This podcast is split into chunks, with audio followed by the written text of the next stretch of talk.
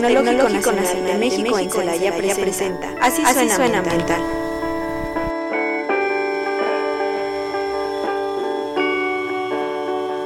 Hola, muy buenas tardes a todos. Bienvenidos a una emisión más de su programa Así suena ambiental. Espero que estén muy bien en este viernes muy caluroso. Estaba comentando con Fer ahorita que llegaba que hace muchísimo calor. Pero bueno, hay que aprender a vivir con ello. espero, espero que estén teniendo, hayan tenido más bien una excelente semana, que haya sido una semana muy productiva, que hayan tenido buenos momentos y buenas memorias que recordar eh, en un futuro. El día de hoy tenemos un programa especial. El día de hoy eh, vamos a hablarles sobre el Día Mundial del Medio Ambiente, ya que este se festeja o se conmemora todos los 5 de junio de cada año. Pero bueno, el 5 de junio nosotros no tenemos programa, entonces lo adelantamos un poquito para el día de hoy. El, día de hoy tampoco podrá estar con nosotros mi compañera Teresita Patiño. Eh, estamos a final de semestre, entonces tiene muchas actividades aquí en la escuela, pero esperamos que para el siguiente programa se pueda integrar y la puedan escuchar nuevamente. Eh, como les comentaba, el día de hoy es sobre el Día Mundial del Medio Ambiente, entonces les traigo mucha información muy interesante. Voy a recomendarles algunos libros, películas, documentales y para finalizar les voy a dar una serie de consejos que ustedes pueden aplicar para mejorar su desempeño o su comportamiento medioambiental y así disminuir su impacto a nuestro medio ambiente y a nuestro planeta, obviamente. Bueno, pero primero me gustaría eh, darle las gracias a mi compañero Fernando, que el día de hoy será mi acompañante, con quien eh, le estaré platicando a él de, de cara a cara lo que traigo el día de hoy. Y pues también agradecerles que nos estén escuchando tanto por la radio convencional, por el 89.9 de su FM, como por internet. Y les agradezco que posterior a este programa puedan darse una vuelta por Spotify para que busquen las demás emisiones de Así Zona Ambiental, tanto de la primera temporada como de la segunda. Y bueno, una vez que ya les comenté qué vamos a ver el día de hoy, eh, me gustaría antes de empezar con el tema del Día Mundial del Medio, del Medio Ambiente con algunos avisos generales que considero que son importantes. El primero, bueno, recordarles a todos nuestros estudiantes del Tecnológico de Celaya, pues que estamos ya por finalizar el semestre y que, como lo comentamos la semana pasada, pues empieza el periodo de residencias. Entonces, no, no, no lo dejen pasar, no lo dejen para el final, empiecen a buscar y a atender entrevistas o revisar las vacantes que existen ya publicadas en la página del Tecnológico de Celaya para que puedan ir pensando cuál es la mejor opción para lo que quieren desarrollarse, desarrollar perdón, en un futuro. Otro de los anuncios que quisiera hacer, y en este caso es para nuestros amigos de la industria o a quien les aplique presentar la COA federal, es que ya estamos en junio, es el último mes para presentar la COA federal si son grandes generadores de residuos peligrosos, si tienen una licencia ambiental única, si son prestadores de servicio de manejo de residuos peligrosos, pues si, son una gasolinera, si son del sector hidrocarburos, pues tienen esta obligación de presentar un reporte anual de las emisiones y de los residuos peligrosos que generan y manejan. Entonces, ya solo queda este mes. Recuerden que el último día es el 30 de junio. Se cierra la plataforma y de ahí en adelante se puede seguir presentando, pero ya sería de forma extemporánea y de forma física. En caso de que pues se les pase el plazo, tendrían que presentarla en un formato en papel y tendrán que llevarla a las instalaciones de la Secretaría de Medio Ambiente y Recursos Naturales de su estado. En el caso de Guanajuato, pues serían las oficinas ubicadas en León, Guanajuato. Y el último aviso es que la Dirección General de Medio Ambiente de nuestro municipio de Celaya tendrá un acopio de llantas los días 8 y 9 de junio, de 9 de la mañana a 3 de la tarde. Solamente se recibirán llantas de RIN 13 a RIN 24. No se van a recibir llantas de maquinaria pesada o agrícola ni de montacargas. Eh, la, recolección o el acopio de estas llantas se realizará en las instalaciones de la, de la Dirección General de Medio Ambiente, que están ubicadas en las, eh, en las antiguas instalaciones de Celanese, donde ahora se hace la feria eh, de Celaya. Ahí pueden llevarlas el 8 y 9 de junio, de 9 de la mañana a 3 de la tarde. Es importante que si ustedes tienen llantas acumuladas o tienen hicieron algún cambio eh, en algún momento de sus llantas, pues que la que tengan ahí que ya no sirva, la lleven para que se le dé una disposición o un manejo adecuado y no llegue a nuestros rellenos sanitarios. Pues bueno, vamos a entrar en materia, vamos a entrar a lo que es el Día Mundial del Medio Ambiente. les comentaba al principio que pues el día en que se conmemora eh, esta fecha es el 5 de junio. El 5 de junio eh, es cuando celebramos o conmemoramos este Día del Mundial del Medio Ambiente. Y bueno, pero ¿de dónde, de dónde surgió? ¿Por qué surgió? ¿Por qué el 5 de junio? Bueno, pues les voy a comentar un poquito sobre esto. Bueno, eh, todo inició, inició en el año de 1972 cuando por primera ocasión eh, una, una, cantidad de, considerable de países se reunieron en las Naciones Unidas para hablar sobre el medio ambiente, para hablar sobre los problemas que apenas empezaban a surgir o de los que se empezaban a, tener mayor conocimiento y mayor estudio. En este caso, la convención eh, se llamó Convención o Conferencia de las Naciones Unidas sobre el Medio Humano, la cual se celebró en Estocolmo, Suecia. Como les comentaba, esta fue la primera convención internacional en la que se tocaron temas medioambientales en un contexto ya más global, porque si bien los países ya tenían eh, pues acciones o ya llevaban eh, algunos años eh, revisando o atendiendo temas ambientales, pues siempre era de manera individual y fue hasta este año en que se empezó a ver ya en un contexto más global. Entonces, esta convención o conferencia se llevó a cabo en el periodo del 5 al 16 de junio de 1972. Como les decía, en ese momento se le nombró Convención sobre el Medio Humano. Eh, no, no, todavía no era medio ambiente, era medio humano. Todavía lo, bueno, en ese momento todavía lo teníamos como más eh, arraigado a las cuestiones eh, humanas, ¿no? A que era para nuestro bienestar. Ahorita ya hay como una, una cuestión más enfocada también a otros seres vivos o a que el cuidado del medio ambiente no solamente es para nuestro bienestar, sino para el bienestar de todos los seres vivos que habitamos en el planeta. Y bueno, en esa, en esa ocasión el objetivo era forjar una visión común sobre los aspectos básicos de la protección y la mejora del medio humano. Posteriormente, el 15 de diciembre, se designó que, derivada de esta convención, el 5 de junio fuera considerado el Día Mundial del Medio Ambiente y con esto se pedía a los gobiernos de todos los países y, o, a las organizaciones del sistema de las Naciones Unidas que todos los años se emprendieran actividades mundiales para reafirmar la preocupación eh, sobre la protección del medio ambiente y su mejoramiento, con miras a hacer más profunda la conciencia en estos problemas, ¿no? En ese caso, pues bueno, también ese mismo día se aprobó otra resolución en la cual se creó el Programa de las Naciones Unidas para el medio ambiente o como lo conocemos más comúnmente los que, los que estamos en este medio del medio ambiente, el PENUMA. Y bueno, desde esa fecha, o sea, el, el, primer día que se conmemoró oficialmente el Día Mundial del Medio Ambiente en un 5 de junio fue en 1973. Entonces, desde esa fecha hasta ahora han pasado 50 años en los que a través de las Naciones Unidas se empezó a hablar y a tocar temas eh, preocupantes en, cuestión global sobre medio ambiente y hasta la fecha pues estos problemas no dejan de ser preocupantes. De hecho, se han agravado. Eh, cada año se designa un tema en el cual se elige, eh, el cual se elige, perdón, de acuerdo a su relevancia o gravedad. Este año el tema es la contaminación por plásticos. Eh, y también se elige a un país que es anfitrión o u organizador este año el, país designado es Costa de Marfil, el cual está ubicado en África Occidental. Si ustedes se meten a la página de las Naciones Unidas o ponen en el buscador de Google o en cualquier buscador de Internet el Día Mundial del Medio Ambiente, casi siempre la primera página que aparece es la de las Naciones Unidas. Si se meten a, la página, pues van a encontrar información muy valiosa sobre todas las actividades o el antecedente de este día, eh, eh, lo que se el tema que se eligió en este año, el país seleccionado y por qué este, y por qué este país. Y también van a encontrar videos o información muy relevante. Y bueno, ¿por qué este año habrán seleccionado el tema de la contaminación por plásticos? Pues bueno, yo creo que ustedes ya han escuchado en la televisión y en todos lados, pues el tema del plástico, del plástico de un solo uso, el que dejemos de usar los popotes, el que en el mar hay más plástico que peces, muchas cuestiones de ese tipo, pero a veces yo creo que no nos llega bien o no nos entra muy, muy, bien a la cabeza o nos entra por un oído y nos sale por el otro, como dicen por ahí.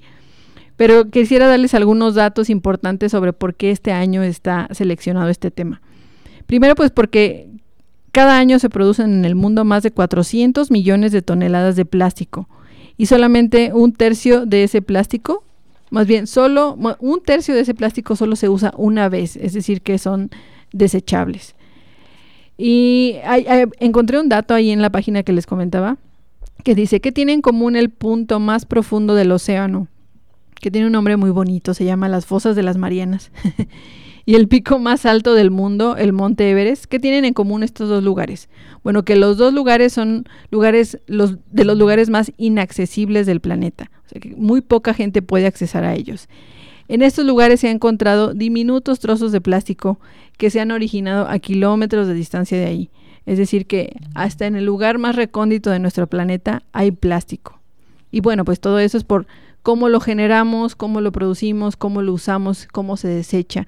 Y todos los ciclos que hay naturales en nuestro planeta, pues al entrar estos contaminantes o estos plásticos, estos ciclos, pues llegan a los lugares que ni nos imaginamos. Cada día se vierten a nuestros océanos, ríos y lagos una cantidad de plástico equivalente a la carga de más de 2.000 camiones de basura. Y bueno, pues todo esto tiene consecuencias muy catastróficas. Los microplásticos se introducen en los alimentos que comemos, el agua que bebemos y el aire que respiramos. Perdón.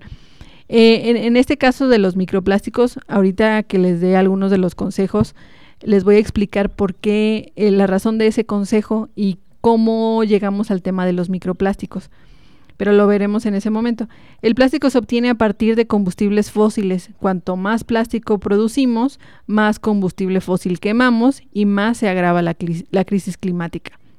Entonces, bueno, no quisiera llenarlos de, rollos y de cuestiones medioambientales y de eh, regañar aquí a todo el mundo porque no somos conscientes, sino más bien lo que quise eh, prepararles esta vez fue recomendarles libros, películas, eh, cuestiones que sean pues más entretenidas y que sean eh, no aburridas, por así decirlo, para que aprendamos más sobre cómo funciona nuestro planeta, sobre cómo podemos ayudar al medio ambiente y también para crear conciencia.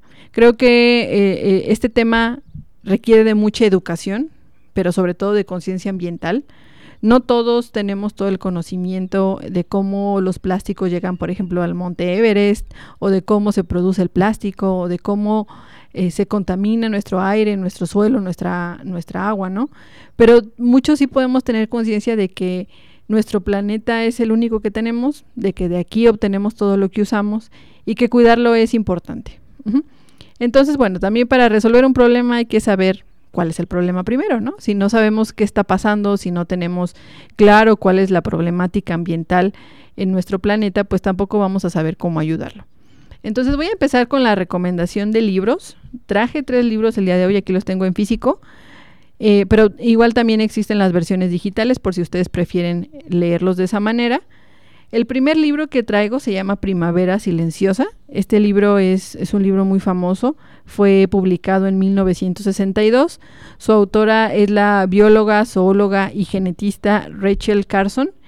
Ella escribió este libro, eh, obviamente en años previos a 1962. Es un libro muy, muy bueno que yo, que yo creo que cualquier ingeniero ambiental debería haber leído o debería leer porque Se aprende mucho de él. No solamente es, es, un libro que nos, nos, expone la problemática que existió en Estados Unidos con el uso de, de pesticidas, sino que también nos hace entender los ciclos biogeoquímicos que tenemos en nuestro planeta y cómo los contaminantes al entrar a ellos producen las consecuencias a los demás factores naturales, agua, suelo, aire.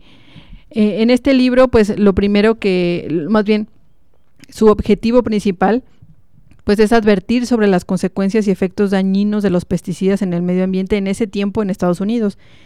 Eh, porque bueno, fue cuando se empezó a usar de, de, una forma muy indiscriminada un pesticida que se llamaba, o bueno, todavía existe, diclorodifenil dicloroetano, o sea, nada más con oír el, el nombre, pues se ve lo, lo, compleja que es la molécula o, o el, el pesticida, pero pues todos lo conocemos como DDT es el famosísimo DDT. En ese, en ese tiempo en Estados Unidos se empezó a usar para tratar campos agrícolas, pero con, con un uso indiscriminado, sin, sin capacitación a, los agricultores. Eh, se usaba pues eh, de, de, mala manera y como este, este pesticida dejó efectos tanto a corto como a mediano como a largo plazo en, en los aves, en, en insectos, en el agua y en el aire. El libro cuenta con un compendio impresionante, de verdad, si se van al final del libro van a ver toda la bibliografía y todas las referencias que Rachel consultó para poder publicar su libro y sustentar obviamente todo lo que observó. Este libro causó muchos problemas a Rachel, pues estaba desafiando a una industria muy grande y muy importante en Estados Unidos. Sin embargo, su libro sirvió para que se prohibiera el uso del DDT y toda la problemática que ella expuso también sirvió para que se creara la Agencia de Protección Ambiental de Estados Unidos, que por sus siglas en inglés Environmental Protection Agency, eh, la EPA. Entonces, este libro es muy relevante para la historia del medio ambiente, diría yo, aunque es, eh, se enfoca en, la cuestión de Estados Unidos, pues esos pesticidas y todos sus efectos, pues no se quedan ahí, ¿eh? no es que lleguen a la frontera con Tijuana o a la frontera con Canadá y se acaben, ¿no? Al final de cuentas todo esto es un ciclo que, es, cerrado dentro de nuestro planeta y esos efectos pudieron haber llegado a otros lugares eh, del mundo, ¿no? Este libro Em, tiene más o menos, bueno, sí es, sí es un poco largo, pero la verdad es que si, se, si lo empiezan los va a, enganchar, pero tiene aproximadamente 310 páginas. Em, pero bueno, para quien está interesado en la cuestión ambiental, para los ingenieros ambientales, para quien eh, quiera aprender más sobre el funcionamiento de los pesticidas y sus consecuencias al medio ambiente, se los recomiendo muchísimo. Es muy bueno. El siguiente libro que les quiero recomendar se llama El mundo y sus demonios. Este es un libro, eh, bueno, el, el, nombre completo es El mundo y sus demonios, la ciencia como una luz en la oscuridad. Este libro fue escrito por el astrónomo, astrofísico, cosmólogo y astrobiólogo Carl Sagan, eh, el cual falleció en 1996, pero es, un personaje o una eh, personalidad muy, muy famosa en el mundo de la ciencia, hizo bastantes eh, libros, bueno, escribió bastantes libros y también tiene una serie muy famosa que se llama Cosmos, la cual también recomiendo muchísimo. Pero bueno, ¿qué tiene que ver este libro con el medio ambiente al final de cuentas, no? Siendo él astrónomo y astrofísico y, lo que les comenté. Pues bueno, básicamente es porque este libro, eh, que fue publicado en 1955, es un libro que trata diversos temas en los que la humanidad ha creído basados en relatos o aseguraciones de pseudocientíficos o por la pseudociencia. Eh, este libro eh, nos ayuda a plantear métodos de pensamiento crítico o escéptico con la finalidad de siempre cuestionarnos lo que leemos, lo que vemos y lo que en dado momento descubrimos. Hace una crítica al mal uso que se le ha dado a la ciencia, dejando entonces muy claro que la investigación científica no solamente tiene un marco moral o ético de procedimientos que es la metodología científica que ya conocemos, ¿no? Sino que también eh, los científicos y la ciencia por sí misma debe tener una idea muy clara del impacto que pudiese tener en la sociedad sus investigaciones. Este libro no, no trata de cuestiones ambientales propiamente. En, esta ocasión le estoy recomendando porque si bien el medio ambiente es algo que nosotros podemos descubrir por nosotros mismos, al observarlo, al, leer unas cuantas cosas. En nuestras materias desde la primaria nos han enseñado cómo funcionan eh, las plantas, eh, eh, la energía, etcétera. no siempre basamos nuestras aseguraciones o nuestro comportamiento o nuestras decisiones en el, en el conocimiento. A veces lo dejamos a, a lo que escuchamos y sobre todo ahorita que tenemos las redes sociales y, mucha desinformación disponible o al alcance de cualquiera, pues nos dejamos llevar por ella. En este caso, este libro se lo recomiendo para abrir su mente, para aprender cosas nuevas, para que al leerlo, al terminar de leerlo, les queda esa sensación de cuestionar todo, de ser escépticos en ciertas cosas y de leer más. Y entonces en ese sentido, de eso va esta recomendación de que en esta cuestión medioambiental lean, investiguen y que todo lo cuestionen, que se den cuenta de cómo funcionan las cosas y con base en ello tomen sus decisiones. Y el último libro que les quiero recomendar en este, este libro ya no es tanto como para, para el público en general, este, este libro es más para la gente que se está dedicando a la cuestión de gestión ambiental. El libro se llama Legislación Ambiental Mexicana para la Industria. Este libro está escrito por el ingeniero químico Adrián Gómez Balboa. Este libro lo recomiendo para, las, para los ingenieros ambientales, para los ingenieros industriales, para los ingenieros que se vayan a dedicar o que tengan eh, o que quieran aprender sobre gestión ambiental. Eh, porque es sobre lo que tenemos que cumplir en la cuestión legal ambiental en México. Es, un libro eh, sencillo, es un libro fácil de, entender, nos, habla por materias, eh, qué tenemos que cumplir en materia de agua, qué hay que cumplir en materia de emisiones, en materia de residuos, y nos da una base para que pues de ahí en adelante lo que necesitemos hacer sea sencillo.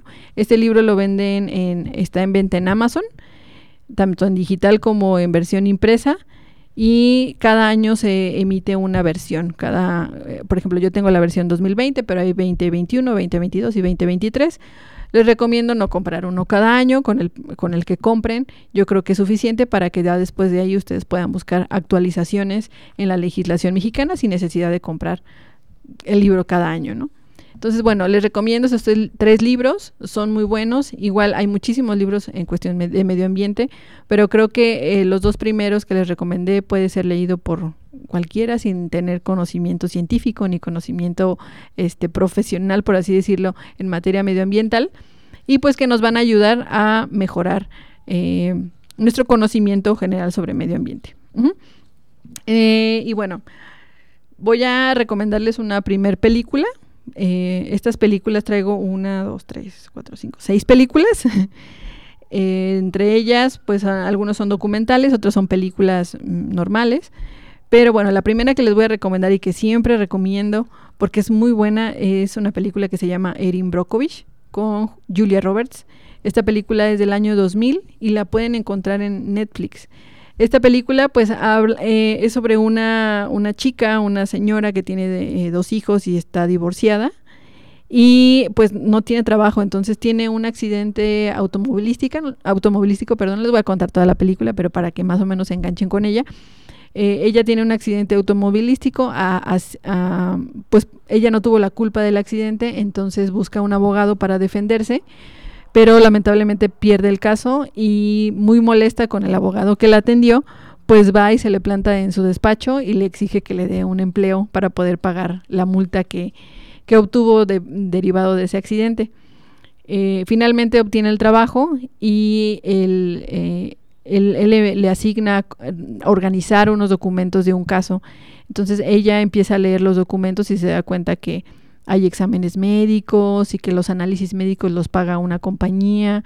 Entonces él empieza a hacer muy raro el tema y empieza a investigar y se da cuenta pues que es un caso de contaminación de una empresa de Estados Unidos que se llama, no sé si todavía exista, pero se llama eh, Pacific Gas and Electric, eh, la cual usaba en sus procesos cromo hexavalente, el cual es un, compuesto, un, un elemento tóxico y letal si es ingerido y en dosis no letales es cancerígeno y bueno, también causa otros problemas renales, en la piel, en los ojos.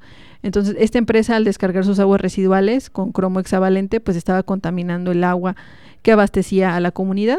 Entonces, la población empezó a tener problemas de salud muy graves y esta empresa, eh, al pagarle los análisis, los estudios, el hospital, etcétera, trataba de cubrir los problemas y ella tomó el caso propiamente sin ser abogada, sin ser, sin tener ninguna carrera profesional. Ella tomó este caso y bueno, ahí les dejo que la vean para que no, les cuente todo lo que sucede. Y bueno, la segunda película que les quiero recomendar es una película animada del 2012, se llama El Lorax. Aquí en este caso la, la, la trama es un poquito confusa, bueno, si se las cuento a lo mejor va a ser un poco confusa, pero lo que trata esta película es eh, sobre un, un ser o un, sí, un ser que es el cuidador del bosque, el cuidador de los árboles. Y eh, aparece en la historia una persona que quiere aprovecharse del follaje de los árboles para hacer unos tipo bufandas que resultan ser útiles para millones de cosas y la gente demanda mucho esas bufandas. Entonces él hace un trato con el Lorax para poder hacer un aprovechamiento sustentable del follaje de sus árboles. El Lorax acepta, pero la familia de este joven, pues por la avaricia y por querer hacer más eh, de estos tipo bufandas, pues hace un uso o un aprovechamiento o una extracción indiscriminada de sus árboles. Entonces, bueno, esto causa un problema muy grande Y bueno, hay otros, hay otros puntos importantes en la, en la película, por ejemplo, que esta hay gente que vive en una ciudad artificial, es decir, todo es de plástico, el aire, el agua, todo es pues obtenido de manera artificial. Y eh, un niño se da cuenta de que existe em, existen árboles reales. Es, son, son historias como entre pasado y presente. Entonces, lo que pasó con el Órax es el pasado y lo que está pasando con el niño y la ciudad artificial es el presente. Entonces el niño se da cuenta que sí existen árboles naturales y quiere conocerlos y quiere que, que haya en su ciudad. Pero el dueño de la ciudad pues no quiere obviamente porque va a tener repercusiones económicas porque ya no va a poder vender el aire ni poder vender sus árboles artificiales. Se la recomiendo mucho para que la vean con los niños y para que en ese, en ese, eh, al momento de ver la película, pues puedan empezar a ustedes a preguntarles a los niños qué opinan, qué harías tú, eh, qué te parece vivir en una ciudad artificial, em, crees que valía la pena cortar los árboles por tener esas bufandas. Todas esas preguntas que hacen a los niños pensar y reflexionar en la cuestión medioambiental son muy útiles tanto para ellos como para nosotros. Y bueno, yo creo que nos vamos a ir al, al corte promocional. Así suena ambiental. Ya regresamos.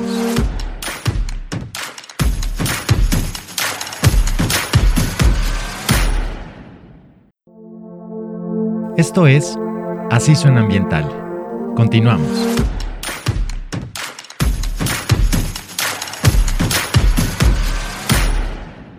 Listo amigos, ya estamos de vuelta a Así suena ambiental. Antes del corte les estaba platicando o recomendando algunas películas que puedan ver este fin de semana si no tienen nada que hacer para eh, pues que tengan mayor conciencia ambiental, eh, también para que tengan un fin de semana entretenido. La verdad es que las películas que les estoy recomendando son muy buenas y no creo que se aburran y mis, al mismo tiempo van a estar aprendiendo cosas sobre cómo funciona o cómo hemos contaminado nuestro medio ambiente. Entonces, bueno, antes del corte les recomendé Erin Brockovich con Julia Roberts, que por cierto ella ganó el Oscar por esta película, entonces todavía es más buena aún. y El Lorax, que es una película animada para niños y adultos. La siguiente película que les quiero recomendar es Horizonte Profundo o Deep Water Horizon en inglés. Esta película es del 2016 y está basada en la explosión de la plataforma, petrolera Deepwater Horizon en el Golfo de México el 22 de abril del 2010. En, este, en esta explosión de la plataforma hubo una liberación estimada de unas 10.000 toneladas diarias de petróleo en el Golfo de México, pero en aguas de Estados Unidos. También ahí como que dices, bueno, pues sí, en aguas de Estados Unidos eh, legalmente, pero al final de cuentas no es como que ah, hasta aquí llegó el límite de Estados Unidos y ya no le, ya no le sigo, ¿no? Aquí me quedo. La realidad es que el petróleo debe haber llegado a más allá del límite de las aguas nacionales de Estados Unidos. Eh, en este caso ha sido el peor derrame de petróleo que nunca antes había sucedido. En este, en este accidente fallecieron 11 personas y resultaron heridas 16 más. Y eh, la plataforma ardió durante dos días seguidos. Y bueno, aquí el tema no es solamente la, explosión y el derrame de petróleo y el cómo se controló y, las pérdidas humanas, obviamente que son muy importantes, sino también todo lo que se tiene que hacer para controlarlo. No solamente fue la contaminación del agua, sino que el que se estén quemando esas, esas cantidades de petróleo, pues también genera emisiones a la atmósfera, el daño a la biodiversidad marina, eh, entre otras cosas, ¿no? Y, bueno, también un dato importante es que además de todos esos problemas que se causaron, pues se añadieron otros 7 millones de litros de dispersante tóxico para ocultar la mancha de petróleo en la superficie. Es decir, no solamente fue el petróleo que se derramó, sino el adicional para que la mancha de petróleo que estaba ahí se dispersara. Y en este caso, pues lo que causó fue la formación de gotitas de aceite que se fueron hundiendo hacia las profundidades. Ah, si quieren ampliar más eh, el conocimiento que, van a obtener al ver esta película, les recomiendo que visiten la página oceanfutures.org, Ocean Futures, todo, todo.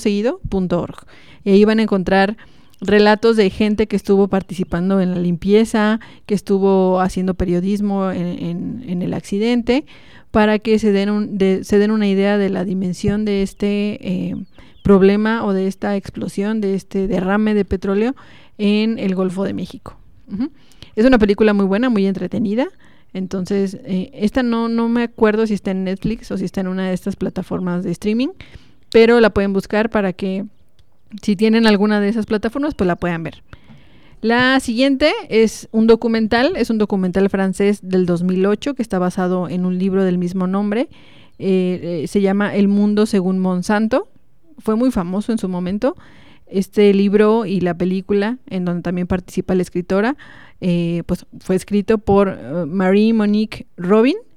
en, este, en este documental se habla sobre la toxicidad de un herbicida llamado Roundup que pues el nombre Roundup es el nombre comercial, pero básicamente es glifosato, glifosato, el cual fue presentado por Monsanto en su momento como un eh, pesticida, herbicida, perdón, respetuoso con el medio, medio, ambiente y biodegradable, pero después se, se dieron cuenta que no era verdad. Bueno, no Monsanto, sino las autoridades ambientales se dieron cuenta que esto no era verdad. Y en Francia fue condenada la empresa por, por publicidad engañosa sin embargo, esta empresa ya había sido condenada por lo mismo en Estados Unidos. Es un también eh, toca el tema del Roundup y también toca el tema de organismos modificados genéticamente, en el, específicamente en el caso de la soya y del maíz y de cómo Monsanto se adueña pues de, de, las semillas, cómo al comprar sus semillas que están modificadas genéticamente, pues no permiten eh, la agricultura como siempre se ha conocido, ¿no? Tú siembras, cosechas y de ahí mismo obtienes semillas nuevas para seguir produciendo. Ellos al ser dueños de estas semillas, eh, modificadas genéticamente, pues se apropiaron de las mismas y prohibían a los agricultores obtener semillas, sino que tenían que comprarlas siempre. Y pues bueno, eso era muy costoso para ellos y finalmente terminaban en bancarrota o con muchas deudas con esta compañía.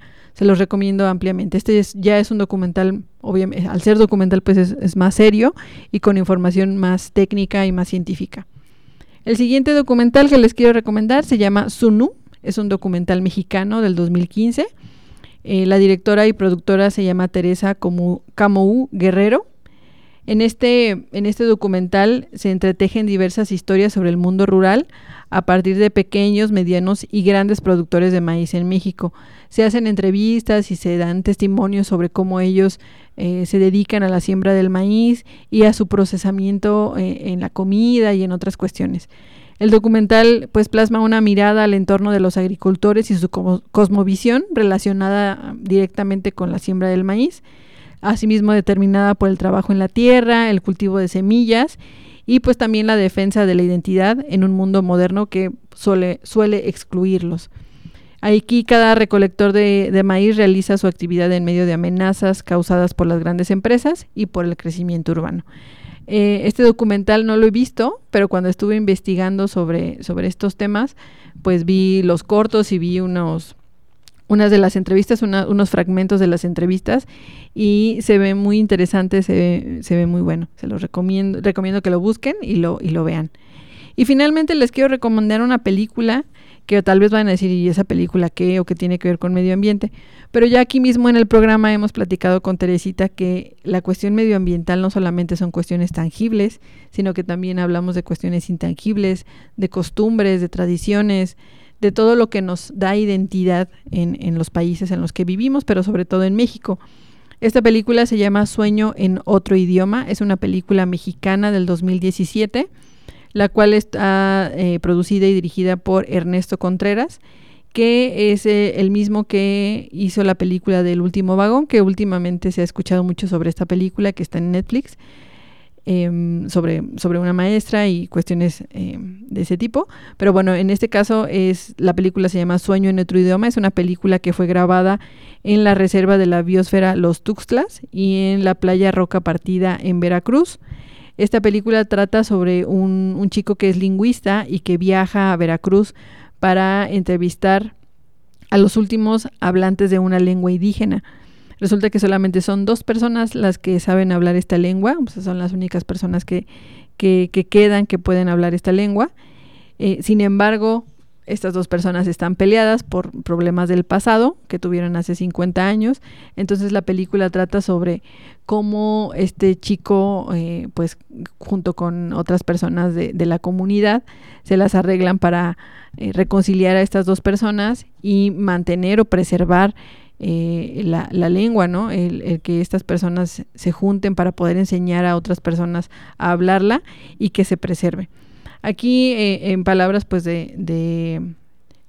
Eh, no, no, no, puse el nombre, pero bueno, aquí hacen referencia a que la película tiene como tema central la desaparición de las lenguas originarias, aderezado con temas de amor, discriminación, prejuicios y amistad. Es una película que vi hace algunos años y nos gustó mucho a, mí y a mi esposo y se la recomiendo muchísimo. está muy, muy, muy buena.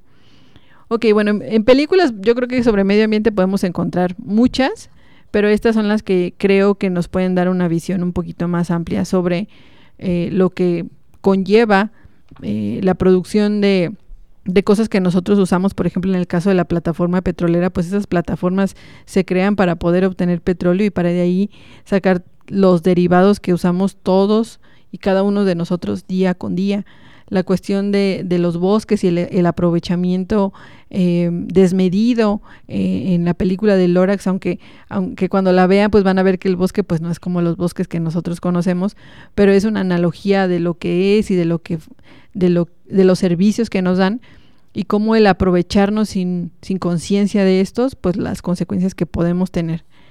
Eh, las consecuencias a nuestra salud también, en la película de Erin Brockovich se trata mucho de esto, el cómo el mal manejo de nuestros residuos, bueno, no de los nuestros, pero de los residuos industriales, que al final de cuentas las industrias están hechas por personas. Si las personas no tenemos conciencia ambiental, pues las empresas no van a hacer lo que deben de hacer como se debe o cumpliendo con la legislación. Entonces, el hacer mal las cosas, ¿cómo puede traer consecuencias a nuestra salud? La cuestión de agrícola también, la cuestión de seguridad alimentaria en la película del mundo, en el, en el documental, perdón, del mundo según Monsanto. Y las cuestiones pues intangibles que también forman parte de nuestro medio ambiente en, en, la, en el documental Sunu y en, el, en la película de Sueño en otro idioma les van a dar pues un panorama generalizado. Si, si pueden verlas todas eh, estaría genial. Y finalmente pues para, para cerrar el programa me gustaría darles algunos consejos de cómo cuidar el medio ambiente. Eh, traigo 50, 50 cosas que podemos hacer para cuidar el medio ambiente, eh, todos como personas normales que somos, no, no trabajando en una empresa, no estando en el, en el área de medio ambiente, sino como personas normales que somos. Son 50, espero alcanzar a decirlas todas, pero creo que es lo más importante, ¿no? Hay veces que decimos, sí tengo toda la intención de hacerlo, pero no sé cómo. Y estas acciones son sencillas y creo que si nos comprometemos con esta situación las podemos hacer. Entonces vamos a empezar. La primera es usar una botella reutilizable para tomar agua y llevarla con nosotros a donde quiera que vayamos. Este es un lo puse como primer consejo porque hace unos días eh, bueno, estuve tomando un curso al que iba cada semana y de todas las personas que éramos como 50, yo era la única que llevaba una botella con agua, eh, una botella reutilizable con agua. Todas las demás eh, consumían las botellas de agua que habían ahí. Había personas que se tomaban hasta dos o tres botellas en ese mismo día. Imagínense la cantidad de PET que se generaron en esos poco, en esas pocas horas cada semana y cuántas personas o cuántas instituciones no hacen eventos de ese tipo y ofrecen el agua de esta manera, ¿no? Entonces es nuestro compromiso llevando una botella con nuestra con agua de nuestra casa y el compromiso también de las instituciones de crear eh, estrategias o tener la opción eh, o, quitar esa opción de dar agua en, botellas de PET, sino a lo mejor decir vamos a poner un garrafón, vamos a poner conitos de papel o vamos a avisar que traigan todo su botella reutilizable y la pueden llenar aquí con el garrafón. El segundo punto es preferir ropa elaborada con telas o tejidos de origen natural, algodón, como algodón, lana o, lino, que son fibras naturales. Aquí el tema es que las fibras sintéticas, que al final de cuentas esas fibras son plásticos eh, o son polímeros, pues eh, con el paso del tiempo empiezan a, degradarse, a hacerse, eh, si, dejan por ejemplo mucho tiempo una prenda, em, de, este tipo de fibras sintéticas, pues van a darse cuenta que empiezan como a deshacerse o a, hacerse, sí como a deshacerse. Entonces esos son los microplásticos. Esos microplásticos pues se van yendo en el agua de nuestra lavadora, eh, eh, cuando se va esta ropa a los rellenos sanitarios o a los tiraderos, pues con el sol, con el agua, con el aire, empiezan a deshacerse o descomponerse, haciéndose pequeñas partículas de estas fibras que al final de cuentas viajan con el aire, con el agua y llegan a nuestros ríos, a los mares, a nuestras casas, los respiramos, etcétera. Entonces, este era el punto que quería mencionarles sobre el tema de los microplásticos.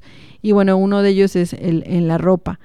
El tercero es traer recipientes reutilizables en nuestro vehículo o con nosotros para evitar la generación de residuos de unicel o de otros plásticos de un solo uso.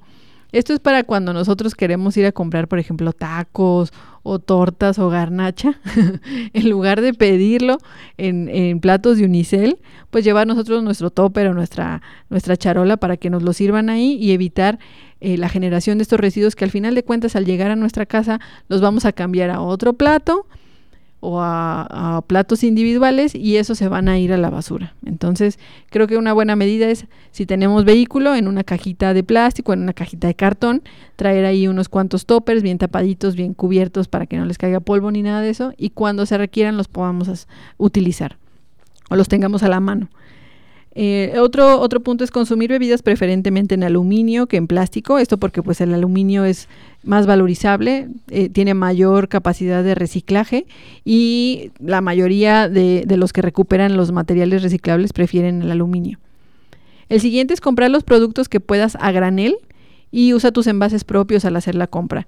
Si podemos, por ejemplo, ir a, Don Pulcro a comprar todos nuestros, nuestro, ya, hice un comercial aquí, perdón. Bueno, si podemos ir a un lugar en donde vendan los, los, productos a granel, llevar nuestras propias botellas, llevar nuestros propios envases para que ahí nos los sirvan y así evitamos comprar cada semana o cada mes eh, productos nuevos con envases que vamos a desechar finalmente. Usar bolsas de tela de fibras naturales para hacer tus compras Aquí en este caso lo que les recomiendo es que si tienen playeras de algodón que sean viejitas, las vean un tutorial en YouTube para hacer bolsas de supermercado y así evitemos comprar bolsas como las que venden en, las tiendas comerciales que al final de cuentas también son de plástico.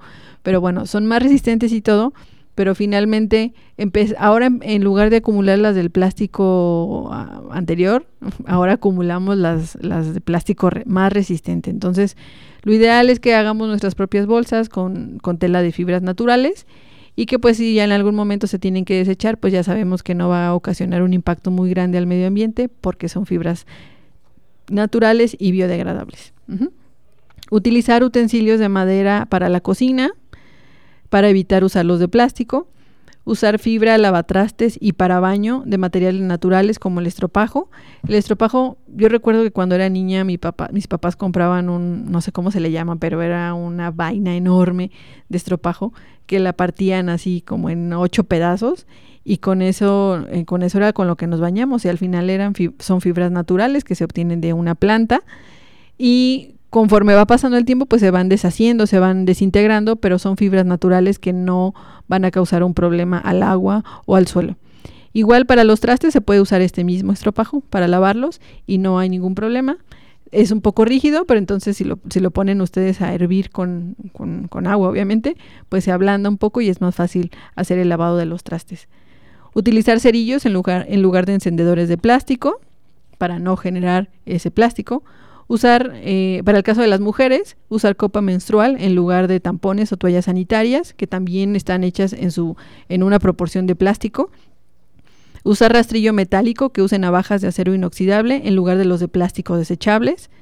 Si tenemos bebés, usar pañales de tela en la medida de lo posible. A lo mejor no podemos usarlos todo el tiempo, también a veces es complicado, pero si podemos usarlos a lo mejor los fines de semana, pues eso va a minimizar la generación de los pañales desechables. Separar nuestros residuos, aquí lo que les recomiendo es separarlos en valorizables y no valorizables, es decir, todo lo que nosotros sepamos que se pueda reciclar, ponerlos en, una, en un bote y todo lo que no se pueda reciclar, ponerlos en otro para que cuando el, camión de la basura pase sea más fácil para ellos recuperar esos materiales que pueden enviar a reciclaje.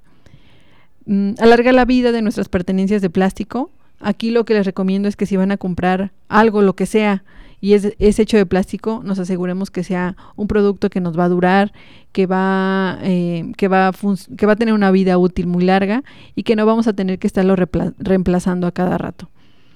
Eh, minimizar nuestro consumo de artículos innecesarios. Aquí sí es mucho de conciencia, es decir, determinar o decidir si realmente lo necesitamos o no. Elegir productos elaborados con materiales reciclados. Si de plano no podemos eh, ir a comprar a granel o, comprar em, con otro tipo de recipientes, pues ver si en la etiqueta de los productos dice que están elaborados con materiales reciclados y preferirlos a los otros. Elegir productos elaborados con plásticos que se puedan reciclar fácilmente. Hay algunos plásticos que no son muy, em, ¿cómo llamarlo?, famosos por para reciclar. Entonces preferir productos que estén hechos con plásticos que sí se puedan reciclar fácilmente. Comprar una maceta, ponerle, ponerle tierra, y ahí podemos ir depositando nuestros residuos orgánicos para después generar composta. Comprar artículos y ropas de segunda mano para evitar que esa ropa llegue directo, o sea, que, que la usemos, que ya no nos guste y que la tiremos a la basura y llegue a los rellenos sanitarios. Ahí lo, ideal es, hay páginas ya de internet en donde podemos comprar ropa de segunda mano y está en muy buenas condiciones. Em, otro, otro consejo es, eh, si, si, si, es posible, con, contar con un calentador solar. ahí ya ahorita cuando compramos casas eh, con crédito Infonavit nos dan un, bono verde para comprar este tipo de calentadores.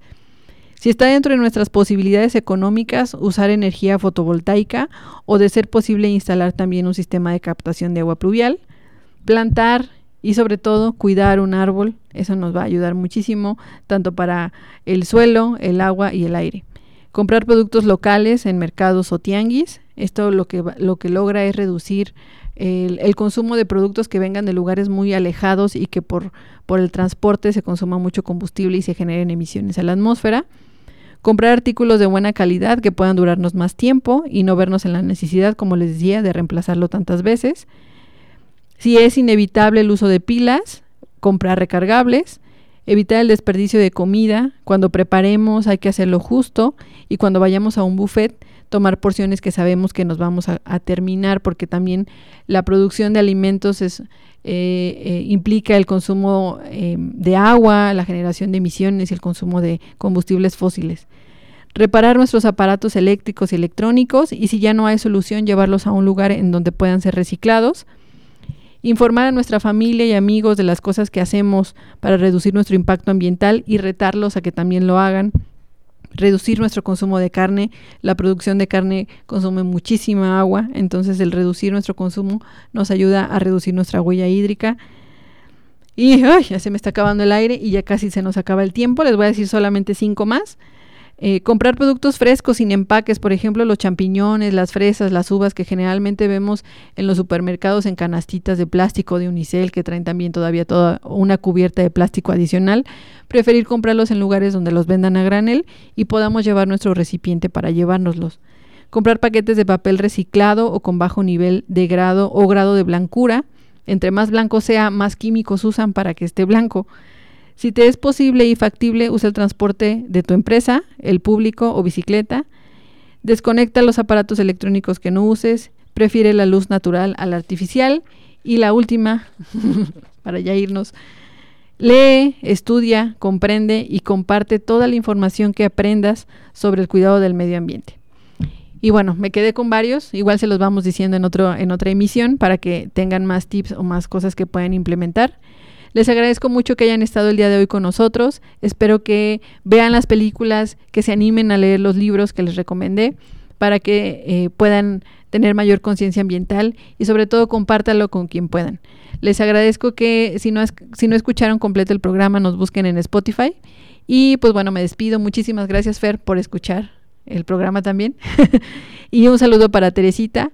Les recuerdo otra vez que el 5 de junio es el Día Mundial del Medio Ambiente y si pueden, compartan también este programa para que más gente lo pueda escuchar. los espero en una siguiente emisión más de Así suena ambiental.